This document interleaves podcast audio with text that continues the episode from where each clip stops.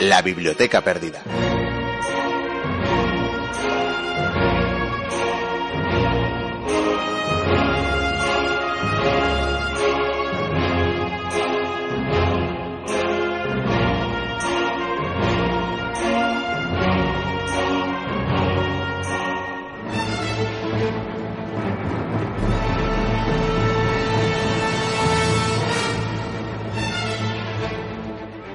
Dijo Marco Tulio Cicerón hace más de dos mil años que la historia es testigo del tiempo, luz de la verdad, mensajera de la antigüedad y además memoria y maestra de la vida.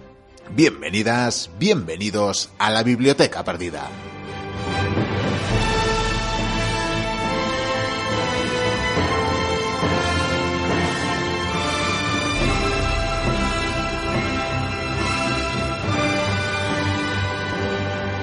Palabras del maestro de la retórica en la Roma republicana para presentar un programa singular.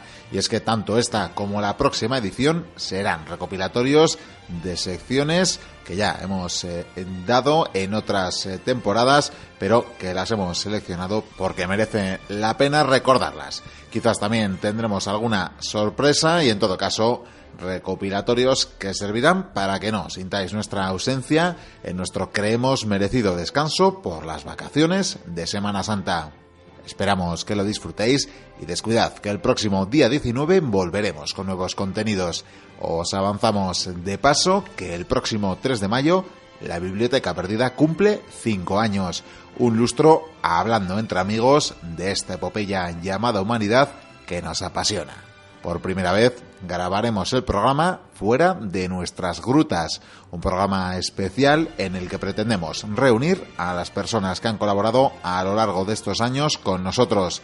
Y os decimos también que si algún mochuelo tiene la oportunidad y quiere acercarse ese día a Bilbao a unirse a la celebración, podrá hacerlo y para ello solo tiene que contactar con nosotros por los canales habituales. Aprovecharemos para recordarlos ya sabéis que todas las vías están disponibles en nuestra página web www.labibliotecaperdida.info. Ahí podéis usar el formulario de contacto, también podéis escribirnos directamente al correo electrónico info arroba labibliotecaperdida.info, podéis dejarnos mensajes en nuestro podcast en iVoox y podéis usar las redes sociales buscando nuestros perfiles en Facebook y en Twitter con un saludo cordial de quienes hacemos posible el programa semana tras semana, Vikendi y Curía, Javier Senderos y este que os habla, Miquel Carramiñana. Encantados de acompañaros una vez más.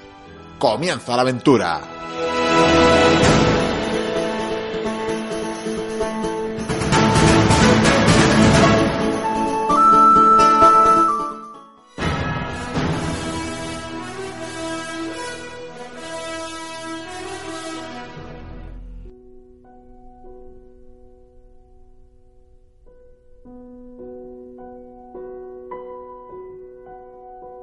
Para George. Recuerdo mi infancia como el principio de mi viaje hacia el cielo. Siempre fui distinta, decían. Más activa, audaz, más inquieta que las demás. Me solía divertir escalando árboles o incluso disparando a ratas con un rifle. Esas son cosas de chicos, me regañaba mamá. En casa del abuelo acostumbraba a levantarme cuando despertaba el sol y me pegaba a la ventana, al acecho, esperando el momento de que llegase el periódico en cuanto divisaba el cartero corría escaleras abajo. Ya por entonces me interesaban las mujeres que destacaban en actividades destinadas a hombres. Solía recortar los artículos y coleccionarlos, y después los clasificaba cuidadosamente en una carpetita que escondía bajo mi cama. Temía que el abuelo los descubriese, y considerándolos una pérdida de tiempo y una influencia negativa en mi educación, se deshiciera de ellos. ¿Los recuerdas? Te los enseñé en su día. Creo que ahora están guardados en nuestro sótano, bajo una capa de polvo, acumulados junto a otros recuerdos de poco valor material. Papá encontró trabajo como ejecutivo. Ahora entiendo lo importante que era para él demostrar que podía llevar adelante nuestra familia sin recurrir a ayudas financieras que el abuelo nos proporcionaba. Nos mudamos y dejé de ver con tanta frecuencia a mi yaya y a Alf, motes con los que cariñosamente había bautizado a mis abuelos, con los que me había acostumbrado a vivir. Pero pronto me adapté al nuevo vecindario. Creo que tenía 10 años, cuando tuve la oportunidad de ver el primer aeroplano en una feria estatal. Una cosa hecha de cables oxidados y madera, nada interesante, pensé. Todavía me hace sonreír la ironía con la que juega la vida. Ya sabes que los años que siguieron fueron duros para nosotros. Papá cayó en la bebida, razón de peso por la que fue despedido de su trabajo. Dejó de aparecer por casa durante el día. Llegaba por las noches, malhumorado y quejumbroso. Apestaba, sí. Apestaba alcohol, a sexo, a dejadez. Yo miraba a mi madre, en busca de alguna señal que la delatase, que me indicara que se daba cuenta. Poco a poco se fueron distanciando. A pesar de todo, lo más doloroso fue la muerte de la Yaya. Siempre la he apreciado mucho. Aún lo sigo haciendo. Creo que fue la única que no pareció darse cuenta de mis extrañas aficiones masculinas. Nunca me juzgó por ellas. Pero siempre estuvo para curarme las heridas que me producía al caerme de la bici o de algún árbol. Escogiste el peor momento para abandonarnos, Yaya. Mamá habría necesitado tu buen juicio y consuelo. Su relación con papá se había desgastado con el roce de los rencores. Tras una de sus discusiones, mamá decidió llevarnos a Muriel, mi hermana, y a mí a Chicago, lejos de papá.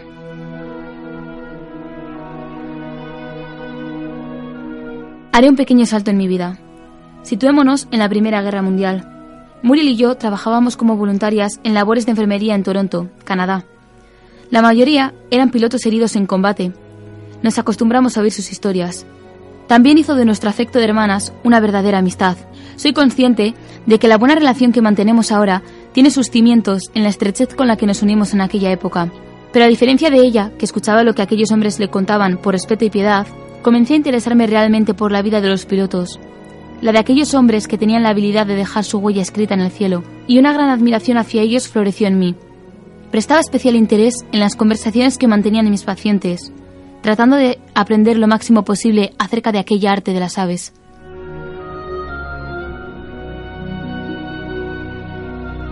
Una vez tuve la oportunidad de visitar un campo del Cuerpo Aéreo Real. Fue allí donde definitivamente quedé picada por el gusanillo de la aviación. Comencé a recurrir a cualquier excusa para hacer una escapada y observar cómo maniobraban los aviones en el cielo.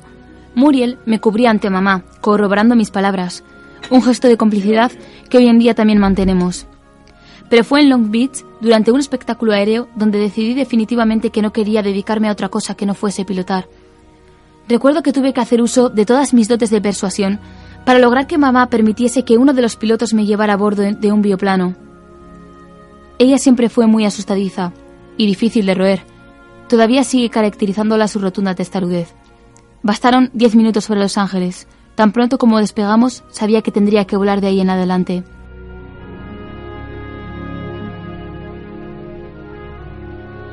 La pasión por la aviación me fue inculcada por Neta Snook. Fue una gran maestra, una gran piloto pionera. A veces soy consciente de que no creía en mí, que solo veía una gran necesidad de realizar grandes hechos, pero no la iniciativa de hacerlos realidad. Logré conseguir un prototipo de aeroplano Kinner, a base de ahorros y duro trabajo. Me levantaba pronto todas las mañanas para trabajar, y me esmeré en ascender lo antes posible. Sé que el señor Flynn, mi jefe, sentía un especial cariño por mí, basado en la compasión que yo le producía, pues nunca creyó que yo lograse surcar los cielos. Tras varios meses de pagas anticipadas, obtuve el primer billete hacia mi futuro. Mi canario, mi primer avión.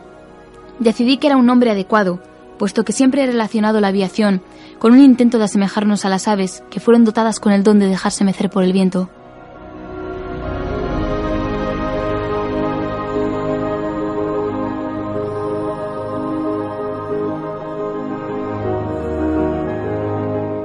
Parece increíble. ¿Quién le diría a mi madre, a la Yaya? ¿Quién le diría a Muriel, a Neta, que algún día me encontraría a 4.267 metros sobre la Tierra, batiendo un récord de altitud?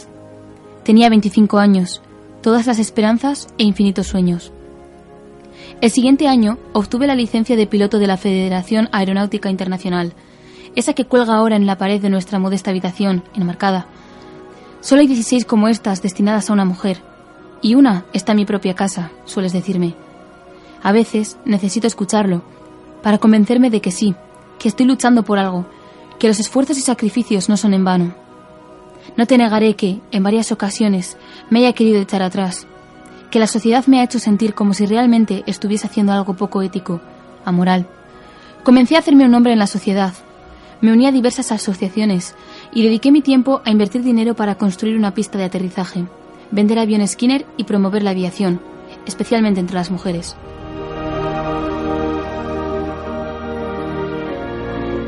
No sé si a mamá le gusta la idea de que su hija sea una mujer de negocios.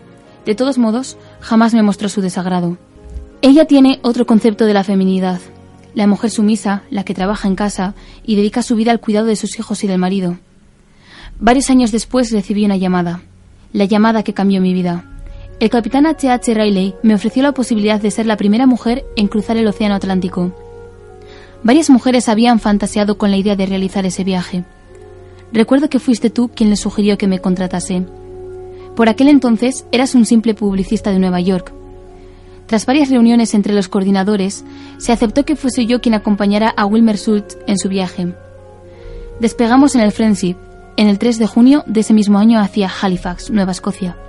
Pero el tiempo no estaba a nuestro favor y tuvimos que parar y esperar a que mejorase para poder reanudar la travesía rumbo a Europa. Pero las cosas no salieron como esperábamos, y de pronto estábamos aterrizando en el sur de Gales en vez de en Irlanda, con poca gasolina y cansados tras un largo viaje. Al llegar al aeropuerto me abordaron todos los reporteros, y por primera vez sentí la atención y la asfixia de la fama. Traté de explicar que no hice absolutamente nada en ese viaje, que todo el trabajo lo había hecho mi compañero, pero fue inútil. A veces aún sigo sintiéndome mal. Me atribuyeron el mérito injustamente. A raíz de este viaje comencé a ser conocida como Lady Lindy, debido a mi parecido al aviador de Charles Lindenberg. Nunca te gustó ese mote.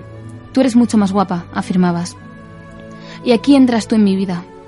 Gracias a tu trabajo y esmero, empezaron a solicitarme para dar conferencias, y mi fama creció con vertiginosa rapidez en los medios de comunicación. Yo estaba interesada en la aviación, al igual que tú. Ambos amábamos estar al aire libre, los libros, los deportes.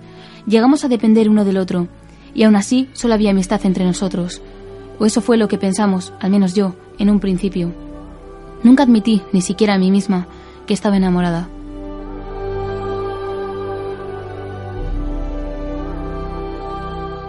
Me ayudaste a superar los primeros malos tragos de la fama, a acostumbrarme, a convivir con ella.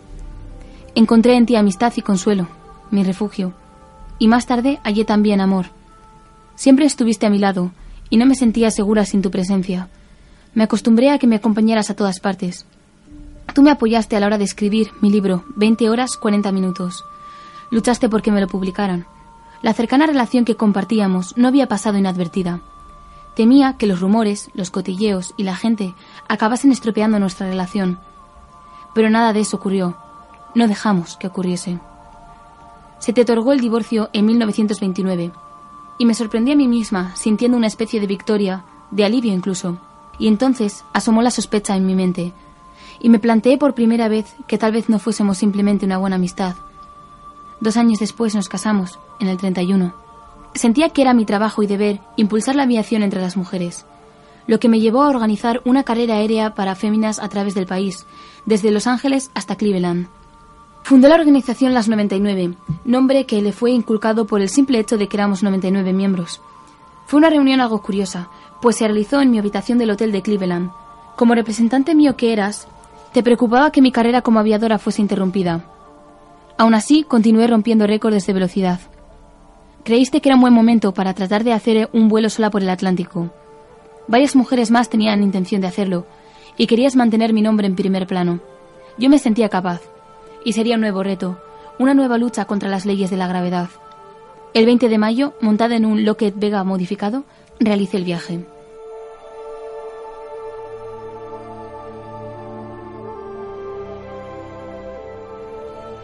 Puesto que no acostumbraba a tomar té o café, me mantenía despierta oliendo sales. Llevaba únicamente un termo con sopa y una lata de jugo de tomates. Llegué fuera del punto planeado, pero no era la primera vez que esto me ocurría. Sabía lo que tenía que hacer. Busqué el punto de aterrizaje más cercano, me bajé del avión y pregunté a un hombre que se acercaba. ¿Dónde estoy? En el pastizal de Gallinger, Gran Bretaña. ¿Vienes de lejos? De Estados Unidos, respondí. En esa travesía impulsé marcas. Primera mujer en hacer un vuelo solitario en el Atlántico, primera persona en hacerlo dos veces, la distancia más larga volado por una mujer sin parar y un récord por cruzarlo en el menor tiempo. Me honraron con varios reconocimientos, Pero no te escribo esto para procederte a contar mis méritos, puesto que sé que tienes buena cuenta de ellos. En 1934 decidí que mi próxima aventura sería un vuelo a través del Pacífico. Sabía que diez pilotos más lo habían intentado anteriormente y murieron. Cada vez me gustan menos tus ideas, recuerdo que me dijiste.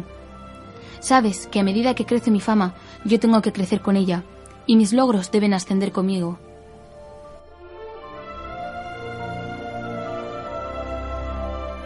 En 1935, hace dos años, comencé a planear un viaje alrededor del mundo, la cumbre de mis logros. Tras varios años de entrenamiento, creo que estoy preparada. Despegaré en marzo de este año. Sé que no te agrada la idea, que crees que es demasiado arriesgado, que te enfadarás conmigo cuando te lo cuente, pero que acabarás apoyándome, como siempre. Durante toda mi vida he luchado contra personas que dijeron que no lo conseguiría, y puede que seas el que mejor sabe, que siempre he tratado de demostrarles lo contrario. He elegido el Loque de Electra. Creo sinceramente que es un buen avión y que estará a la altura de las circunstancias. De realizarlo marcaría dos hitos. La primera mujer en hacerlo y la mayor distancia posible circunavegando el globo en su ecuador. Es el vuelo que me queda por realizar, el último. Entregaré esta carta a Muriel. Sé que encontraré en ella la complicidad y confianza que busco. Ella lo guardará y en caso de que sea necesario, te la entregará. Espero que no tengas que leer nunca esta carta. En caso contrario, solo quiero que sepas que soy muy consciente de los riesgos. Lo hago porque lo quiero hacer. Las mujeres deben tratar de hacer las cosas tal como los hombres lo han hecho. Y cuando fallen, su fracaso no debe ser sino un reto para otras. Sinceramente tuya, Amelia.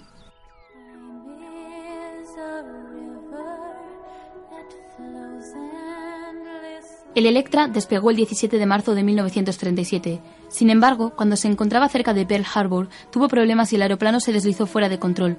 Sufrió daños considerables. El avión fue enviado de regreso a California para que lo reparasen, mientras que Amelia trazaba los planes para un segundo intento. Tras hacer una pausa en Bandoen, debido al mal tiempo y a que Amelia enfermase de disentería, decidieron dejar los paracaídas, pues no serían necesarios, según ella. En el último trazo del viaje, Amelia mantuvo comunicación con un guardacosta. El último mensaje que recibieron de ella fue el siguiente.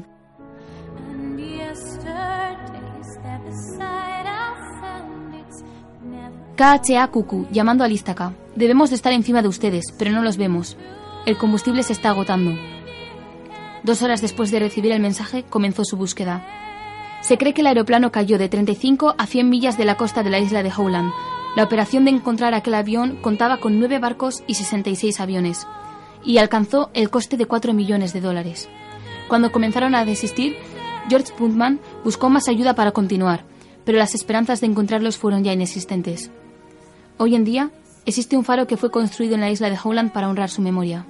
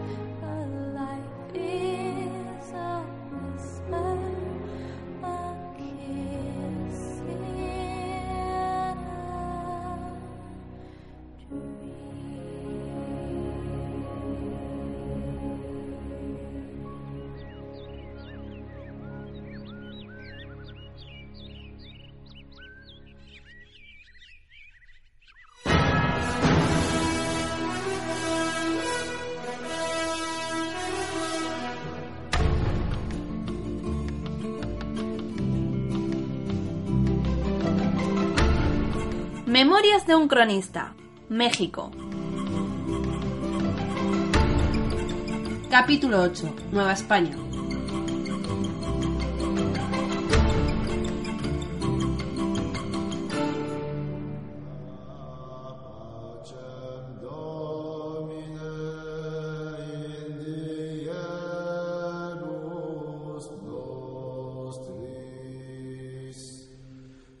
Noche fresca y sin luna. Habían pasado largas horas desde que hubimos de escuchar los últimos tiros de arcabuz.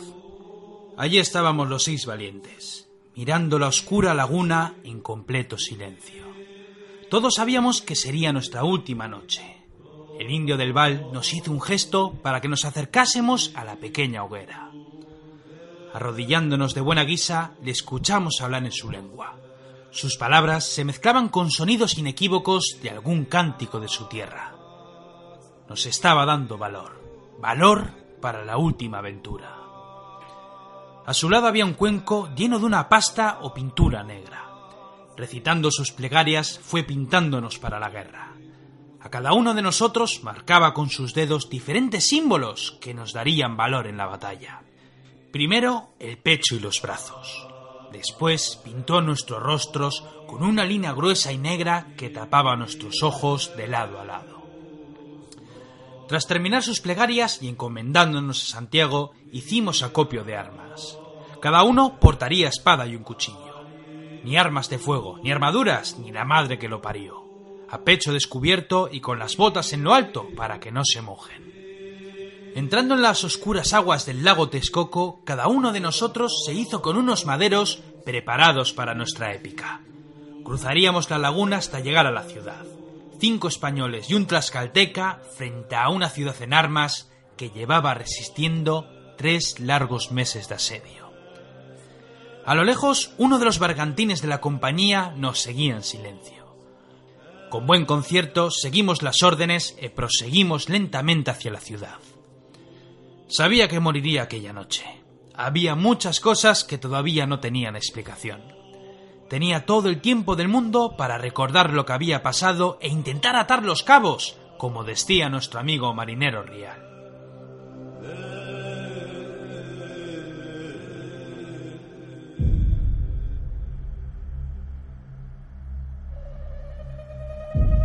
Recuerdo cuando retrujimos a Tlaxcala.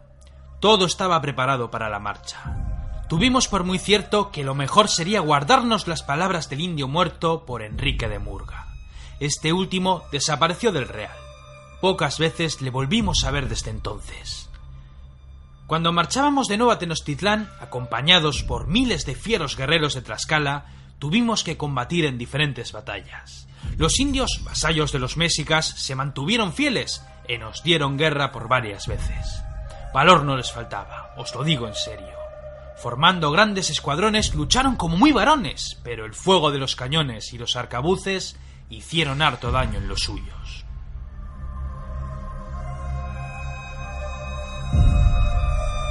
Cuando estábamos a punto de alcanzar Tenochtitlán, Cortés supo que una ciudad tan grande debía ser asediada desde varios puntos. Nunca podríamos ganar combatiendo. Nos superaban en número y quizás también en valor. Aquestos guerreros mexicas eran tan valientes y tan recios en la batalla como los que vemos de tener en nuestras filas con nuestros amigos de Tlaxcala. De creencias firmes en sus dioses de la guerra y a sabiendas que no éramos teúles, los mexicas se nos antojaban como el mayor de los enemigos que hubiésemos visto en nuestras vidas. Fue por ello que Cortés trabó amistad con diferentes pueblos de los alrededores, pueblos de nombres extraños que se ofrecieron para ser vasallos del emperador don Carlos. Muchos pueblos querían acabar con el emperador Cuauhtémoc, mientras que otros simplemente querían evitar la guerra. Otros pueblos siguieron fieles a su señor y nos dieron tanta guerra que muchos de los nuestros cayeron en combate. A costa de muchos heridos, Cortés siguió con sus planes. Había que aislar a la ciudad y por ello decidió bloquear los puentes que la unían con tierra. Fue por ello que dividió nuestras fuerzas en tres ejércitos. Uno lo comandaría el capitán Sandoval, el otro lo llevaría Pedro de Alvarado, mientras que el tercero lo capitanearía él mismo. En cuanto vimos bloqueados los puentes, os digo, con muchos muertos y heridos, los indios tuvieron por bien lanzar escuadrones todos los días.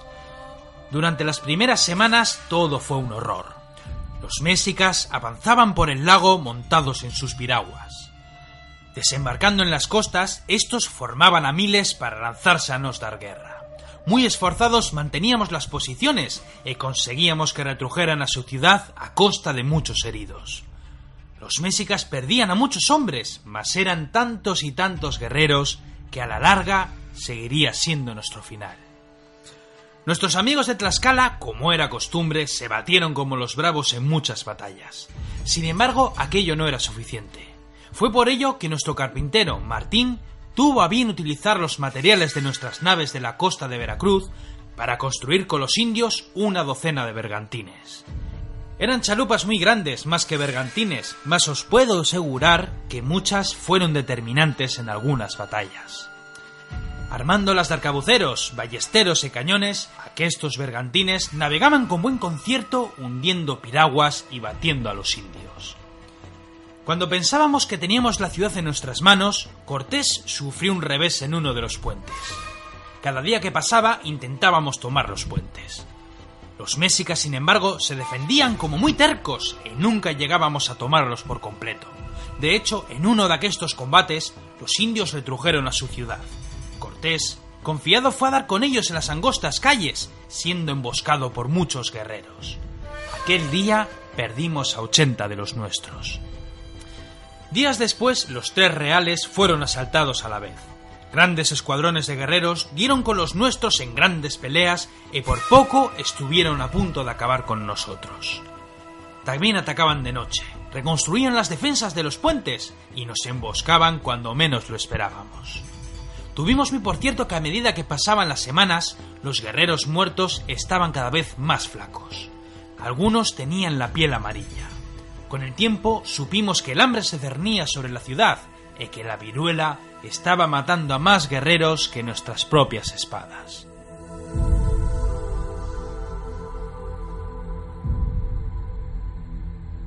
Os preguntaréis qué fue de nosotros en aquesta guerra sin cuartel. Nosotros fuimos destinados a las fuerzas de Alvarado y por muchas penalidades que pasásemos, siempre ocupábamos la primera línea de combate. Recuerdo que hacíamos guardias, tanto por el temor de un ataque indio como por un ataque de los propios españoles.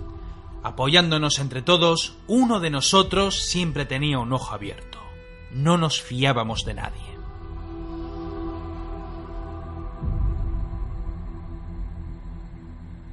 Durante los tres meses de asedio siempre recelamos de cualquier compañero de armas.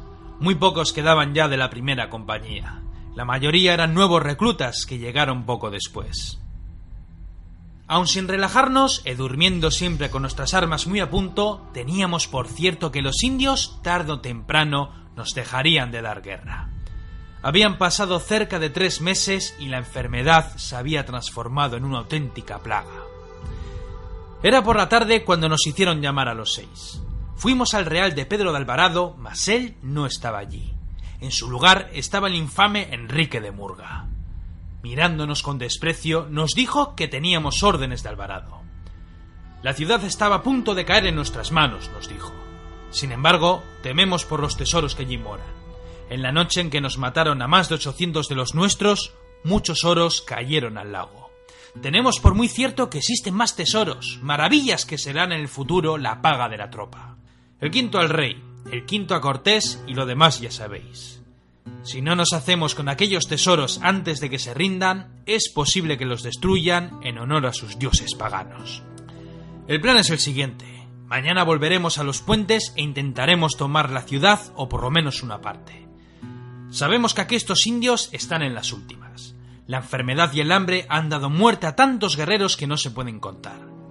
Tomaremos los puentes en las calles principales. Tenemos por muy cierto que muchos tesoros están en el templo mayor. Aquí es donde entréis vosotros en la historia. Debéis hacer una encamisada, cruzar el lago Texcoco a nado, evitar a los mexicas y mantener el tesoro a buen recaudo hasta que los nuestros lleguen. Nos llevaremos los oros cuanto antes por si los mexicas consiguen de nuevo rechazarnos. ¿Y por qué nosotros? preguntó Morales. Parece que alguien quiere que nos visite la parca. Pues yo propongo que de ir alguien debería ser tu santa madre, dijo José Manuel. Enrique se puso en pie. Tú y yo ya arreglaremos cuentas cuando esto termine. Son órdenes de Cortés que han pasado al varado y que ahora os lo dicto yo. Eso es todo. Si lográis proteger los oros, tengo por muy cierto que os doblarán la paga los cinco. Dirás a los seis, respondió Perales. Los indios no cobran la paga, respondió Enrique. Saldréis cuando sea de noche.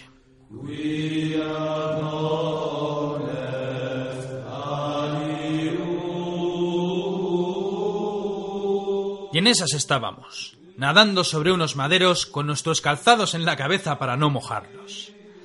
No sabría decir cuánto tiempo nos llevó cruzar el lago Texcoco. Cuando vimos llegada a la ciudad, dejando los maderos a un lado, nos agazapamos tras una casa.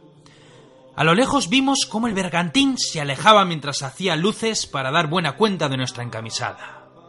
A pecho descubierto, tras cazarnos con las botas secas para no hacer ruidos, comenzamos a caminar por la ciudad.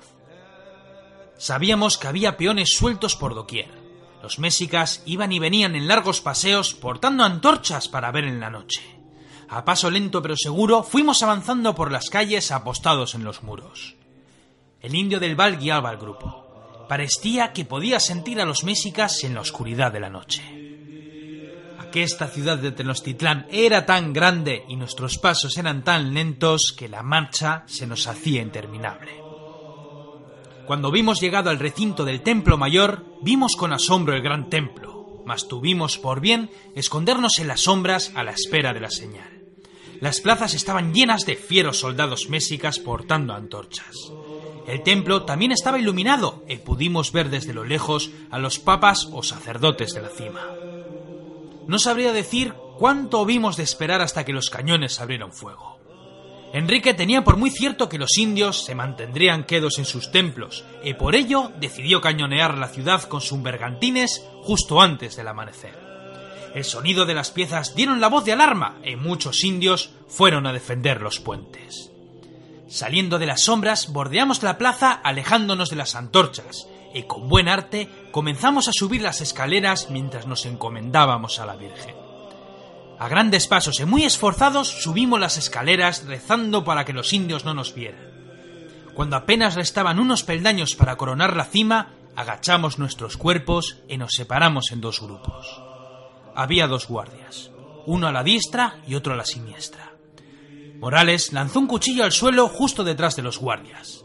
Estos giraron sus cabezas. A toda priesa, Perales y José Manuel se alzaron y degollaron a los mésigas sosteniendo sus bocas.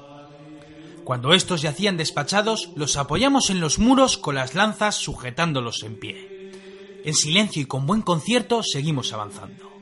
Había unas habitaciones en el templo, una pintada de azul y otra de rojo. Oíamos voces que provenían del interior. Agazapados miramos a los caciques o papas que estaban adorando a su dios Huichilobos. Eran tres principales vestidos con ricas mantas y hermosos penachos de plumas de colores. Quemaban carbones con olores que llenaban la habitación, mas lo que nos llamó la atención fueron las capturas. Alrededor de su dios Huichilobos y también a su lado el dios Tlaloc había muchos pertrechos de la compañía, piezas de artillería, arcabuces, ballestas, casco, botas, incluso dos barriles de pólvora negra. En el centro había una figura oculta tras un manto de hermosos colores. Dando muerte a los papas por la espalda, miramos la estancia comprobando que no había más mésicas. Echando un vistazo a la plaza, vimos que la luz del sol comenzaba a iluminar la ciudad. Sebastián Rial se mantuvo quedo en la entrada, haciendo de ojos y oídos del grupo. Paseando por la habitación comprobamos los materiales. Los arcabuces y las piezas de artillería estaban en buenas condiciones. Sin embargo, no había rastro de ningún tesoro. Perales se maldecía a sí mismo. Maldecía al indio que nos engañó con sus cuentos de oros y maravillas. Acercándome a la figura, retiré la manta que la cubría. Ninguno se esperaba aquello. Atónitos, todos se acercaron a ver aquella maravilla. Nunca en toda nuestra vida hubimos imaginado una joya de tal arte. Ante nuestros ojos, una armadura española. Peto, espaldar, grebas, espada y casco. Todas las piezas eran de oro puro, con hermosas joyas de todos los colores incrustadas. Aquel era el tesoro de Moctezuma para Cortés. Cuando los principales le llevaron los dibujos de nuestra compañía, tuvo a bien mandar construir una réplica de la armadura de Cortés con todas las maravillas que tuvo a su alcance. Un regalo de dioses, un regalo para el líder de los teúles.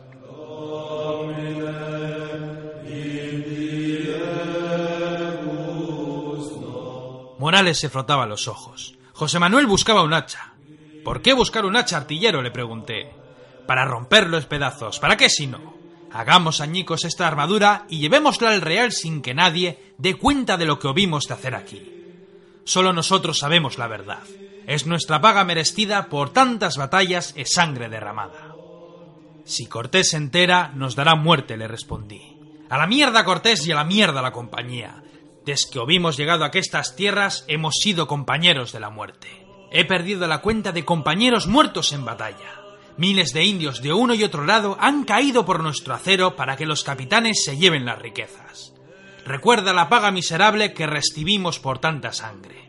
El quinto para don Carlos, el quinto para Cortés y cientos de pesos de oro para nuestros capitanes. Perares le daba la razón al artillero. No le falta razón al moro. La tropa se lleva unas migajas y todos tenemos por muy cierto que todas las encomiendas irán destinadas a los capitanes y para los hidalgos que han llegado cuando el trabajo está ya casi terminado. Morales también estaba de acuerdo. Si hemos venido hasta aquí es para tener una mayor fortuna. Y qué mejor fortuna nos espera que regresar a nuestra tierra siendo ricos. Repartiendo las piezas entre nosotros, cada uno será un señor en Castilla. Sebastián nos puso sobre aviso. Al compás de fuego de los cañones, los tres reales habían comenzado a avanzar por los puentes. Las tropas de Alvarado estaban a punto de entrar en la ciudad. Los indios andaban revuelto por las calles y un grupo de diez guerreros estaban subiendo las escaleras del templo mayor.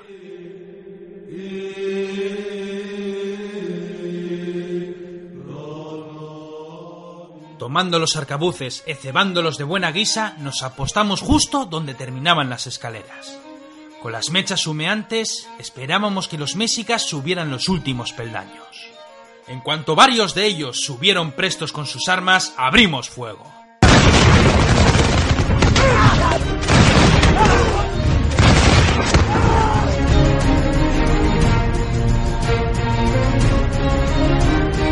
Los indios cayeron por las escaleras entre grandes gritas, mas algunos de ellos, los que estaban en la retaguardia, subieron a toda priesa para darnos guerra. Desenvainando el frío acero de Toledo, comenzamos a pelear en el templo.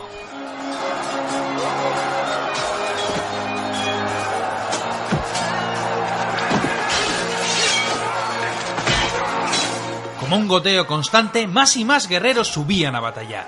Parecía que no aguantaríamos la embestida, mas en aquel preciso instante, nuestro amigo del Val cogió su montante de dos manos y con grandes impulsos comenzó a empujar a los indios.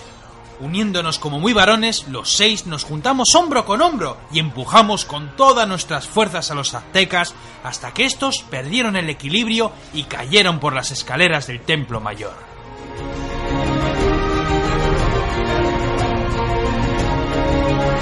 Aprovechando un tiempo precioso, retrujimos donde estaban las piezas para cebarlas con la pólvora. Solo quedaban dos balas de cañón. Advertido quedas, vizcaíno. Vamos a descargar nuestra furia sobre estos sodomitas del diablo. Cebando las piezas, José Manuel y yo mismo mantuvimos sendas mechas preparadas para abrir fuego. Vizcaíno me dijo, hoy la muerte ronda sobre nuestra causa, mas ten por seguro que tendrá mucho trabajo con los que vamos a despachar con los cañones. En cuanto otro grupo de mésicas sobresalieron por encima de las escaleras, al grito del artillero, prendimos nuestras mechas provocando un estruendo chordecedor.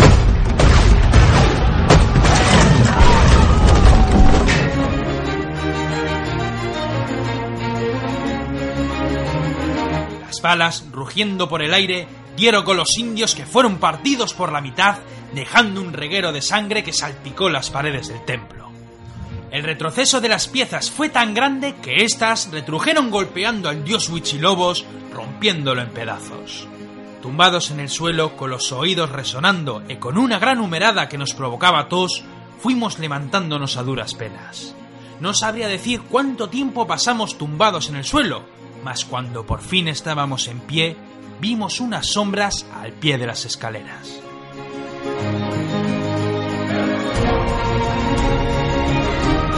Empuñando el acero, nos mantuvimos quedos en buena guardia a la espera de los mexicas. Mas cuando el humo se disipó, vimos desconcertados a un grupo de españoles con sus armas prestas. Entre empujones, una figura sobresalió en el grupo. Era Enrique de Murga. Toda la compañía miraba estasiada la hermosa armadura de oro e joyas brillantes. Enrique no daba crédito a la escena. No podía esperar menos de unos buenos castellanos.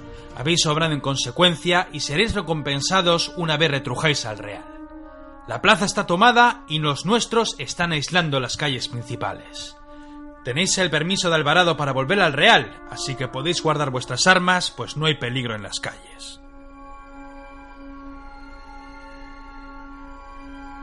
El silencio se dueño de la estancia. Vizcaíno, me dijo Perales, guárdate de lo que te digas y de puta. Vive Dios que esto no me gusta nada. Si guardamos las espadas, estos nos van a dar muerte. A mí no me quita el acero ni la madre que parió al Cortés, dijo José Manuel. Dando un paso al frente, Morales les dijo que envainasen ellos primero. Los de Murga miraron a su capitán. Aquí no baja las armas ni Dios, gritó Perales. Desde que os conozco, solo habéis traído problemas a la compañía, nos dijo Enrique. Al igual que vosotros, yo también sigo órdenes. Cortés quiere la armadura, y Alvarado me lo ha hecho disponer para que así sea. Pues yo digo que Cortés no tiene ni idea de lo que está pasando aquí, dijo el marinero Rial. Vive Dios que fuisteis vos o Alvarado los que quisieron darnos muerte el día de los carros de provisiones. Nos habéis puesto en peligro una y mil veces para quitarnos las vidas. Enrique levantó su toledana en buena guardia. ¿Acaso pensáis que no dimos por muy cierto que el indio hereje que va con vosotros sabe nuestra lengua? Daos presos en nombre de Alvarado. Arrojad vuestras armas al suelo o os daremos muerta aquí mismo. Lentamente los hombres de Murga fueron acercándose con buen tiento y a pasos muy cortos. Las toledanas apuntaban a los corazones. Eran veinte soldados contando a Enrique. Nosotros éramos seis. Poco a poco nos fueron rodeando, mas cuando pensábamos que daríamos con nuestros huesos en el suelo, mantuve mi mirada fija en las escaleras del templo. Asombrado, mantuve mi guardia queda. Mis compañeros tampoco daban crédito. Murga y los españoles nos miraban intrigados. Enrique, girando sobre sus pasos, miró a su retaguardia. Treinta guerreros aztecas, aquellos que llamábanse de la Orden de Jaguar o algo así, al mando del general de las cicatrices y con su único ojo sano. Estos aguardaban en silencio portando sus montantes de pedernal negro. Con pinturas verdes y rojas en sus cuerpos, su apariencia era terrible. El general nos miraba a todos en silencio. Menuda escena aquella, os lo juro. Tres grupos de guerreros en una estancia harto pequeña y con la salida taponada por los mexicas. El general, con voz grave, comenzó a hablar en su lengua. Del Val nos tradujo lo que decía. No sois dioses. Venís a darnos guerra para adueñaros de todo cuanto nos pertenece. Muchos han muerto en glorioso combate, mas las ciudades sufren la ira de los dioses. Vosotros habéis traído la muerte y la destrucción. Familias enteras mueren en sus casas enfermos por la plaga que habéis traído. Poco queda de nuestro mundo que forjaron nuestros ancestros. Queréis nuestras tierras, queréis nuestros metales amarillos y queréis acabar con nuestros dioses. Nuestro mundo termina, pero realizamos un juramento. Lucharemos con honor por nuestras familias y nuestros dioses hasta que la ciudad sea destruida, pues tanto daño nos habéis causado que solo queremos vengarnos. El silencio volvió a tomar protagonismo en la estancia. Nadie decía nada. Nuestras espadas apuntaban prestas a los de Murga. Estos, por su parte, se debatían entre los mexicas y nuestro grupo. Los españoles se miraban entre ellos. ¿Qué hacer? se preguntaban. El general azteca me miró fijamente. Habían pasado muchos meses desde que hubimos de combatir en el puente de Tenochtitlán. Sentía que sus ojos me miraban con furia. Fue entonces cuando hice una locura. Vive Dios que nunca sabré lo que me pasó por la cabeza para hacer algo así. Bajando mi acero ante la atenta mirada de todos los que estaban en la estancia, levanté mi dedo índice, señalando a Enrique Murga, y dije en voz alta, Cortés.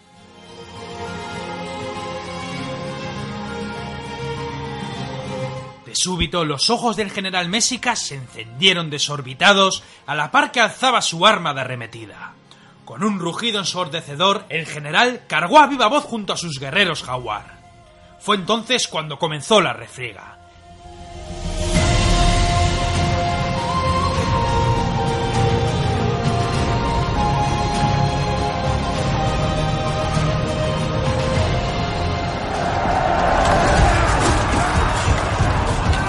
En una vorágine de espadas, golpes y empujones, los seis valientes comenzamos a combatir contra los de Murga. Saltos, estocadas, fintas y grandes gritas mentando a Santiago. Los aztecas se abrieron paso a mandobles hasta el centro de las estancias donde comenzó un combate caótico. Cada uno luchaba con sus arrestos por su vida y sin apoyos. Tendríais que haber visto a mis compañeros, los cabrones con más arrestos de toda Castilla. Morales lanzaba estocadas junto a Perales pie con pie. Sebastián Rial se deshacía de un español a puñaladas. El indio del Val, blandiendo con arte y muy varón con su montante, lanzaba gritas en aquella vorágine de fuerzas, arrojando muchos rivales al suelo. José Manuel, o viendo despachado un guerrero jaguar, lanzóme gritas para que me acercase a su lado. ¿Ves los barriles de allí, bellaco? Tíralos al suelo y que rueden por la estancia. Después, agrupa los nuestros y sácalos por las escaleras. Haciendo caso al artillero más loco de toda Castilla, retrují sobre mis pasos, esquivando los golpes y los tajos de la refriega. En cuanto me topé con los barriles, fui golpeado y caído al suelo. Rodando por el frío suelo, vi a Enrique intentando darme muerte con su espada. Bloqueando sus estocadas, Dios sabe cómo, un empujón lo derribó al suelo. Incorporándonos los dos a la vez, comenzamos a entrechocar el acero con buenas estocadas.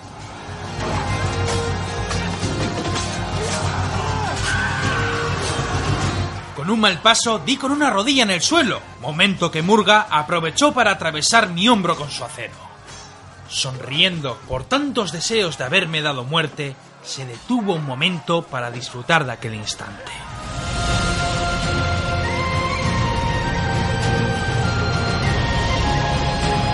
Cegado por la ira y los nervios, así el filo de su espada con mi mano desnuda, sujetando con firmeza su acero irguiéndome, sacando fuerzas del odio que sentía hacia mi contrincante, hacé mi espada y con buenos arrestos asesté una férrea estocada en el cuello de aquel maldito. Retrujendo sobre sus pasos, lanzando alaridos y grandes borbotones de sangre, este cayó muerto al suelo.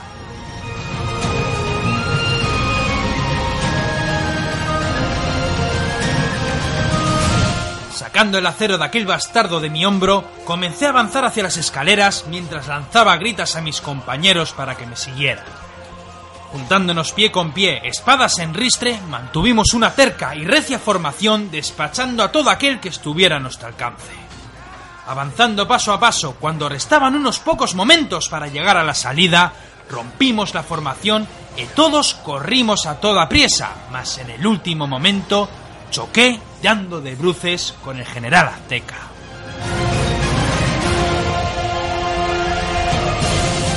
Mirándonos fijamente, con guerreros de toda índole, hiriendo y matando a placer, tomamos guardia para luchar. Aquel guerrero blandió su arma de tal arte que acabó por golpearme en el pecho, derribándome al suelo. Estaba a punto de darme muerte, mas en aquel preciso instante miré hacia mi derecha sorprendido. El general, precavido, tuvo por bien girar su rostro para ver venir la nueva amenaza. Aprovechando el punto ciego del ojo del general, este no le dio tiempo a verme venir con furia y con un gran empujón dimos de bruces con las escaleras. El general caía por los escalones dándose recios golpes en el suelo. Mis compañeros tuvieron por bien sostenerme en el último momento antes de caer al vacío.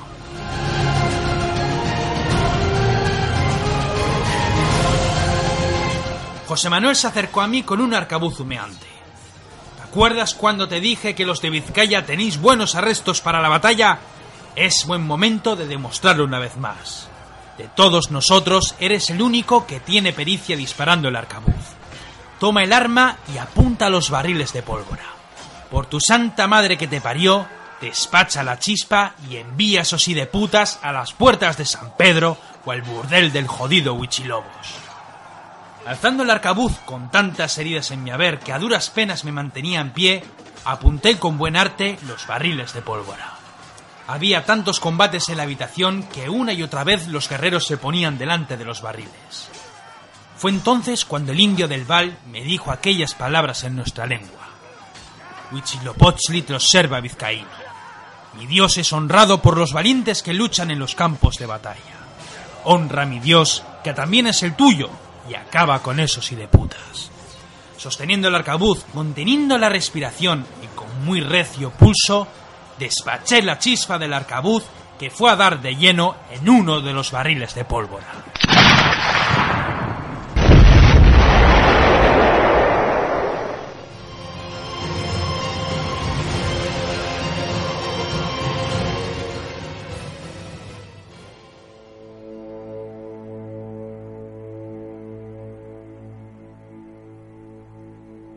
Cuando abrí los ojos me descubrí cubierto de piedras. Levantándome con mucho esfuerzo, vi que la cima del templo mayor había volado por los aires. A mi alrededor estaban mis compañeros de armas. Los cinco estaban con vida, aunque llenos de heridas tanto de espadas como de golpes. Sonriendo entre nosotros, subimos muy esforzados los peldaños que nos llevaban hasta la cima del templo. Los cuerpos yacían enterrados en escombros, mas ninguno de nosotros decía nada a nadie. Estábamos tan cansados en nuestro haber que no podíamos articular palabra alguna. Entre el griterío de las calles y los combates, un sonido fuerte nos puso en guardia. Girando sobre nuestros pasos, vimos unos peldaños más abajo al general Azteca. Este miraba fijamente la cima del templo con su montante apoyada en el suelo. Hablando en su lengua, nuestro amigo del Val nos tradujo. Nuestro señor Cuauhtémoc decidió que hoy sería el día en que abandonaría esta ciudad de nuestros antepasados. La historia y la gloria de mi pueblo termina este día. Nuestros hijos se olvidarán lo que fuimos, y nuestra leyenda se perderá en el tiempo. Ya no había furia en sus ojos, solo tristeza y melancolía. Yo lo haré, le dije. Tu pueblo transmite las tradiciones con historias y cuentos. En mi tierra nosotros contamos las cosas pintando los sonidos. Vive Dios que contaré quiénes fuisteis y narraré con mucho arte de vuestras gentes, vuestros dioses, vuestra hermosa ciudad y nuestra llegada a vuestras tierras. Vive Dios que todos sabrán algún día acerca de vuestro gran imperio.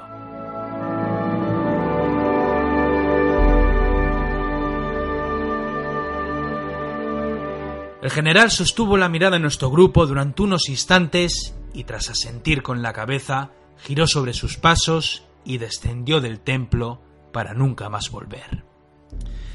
Sebastián Rial nos señaló algo en la lejanía. Un bergantín frente a un buen número de piraguas. Una de ellas destacaba por sus ornamentos. De ellas salían varios principales adornados con hermosas plumas y mantas. Cuatemoc, dijo Morales, eso es lo que había dicho el general. Han capturado al emperador cuando éste se disponía a escapar de la ciudad.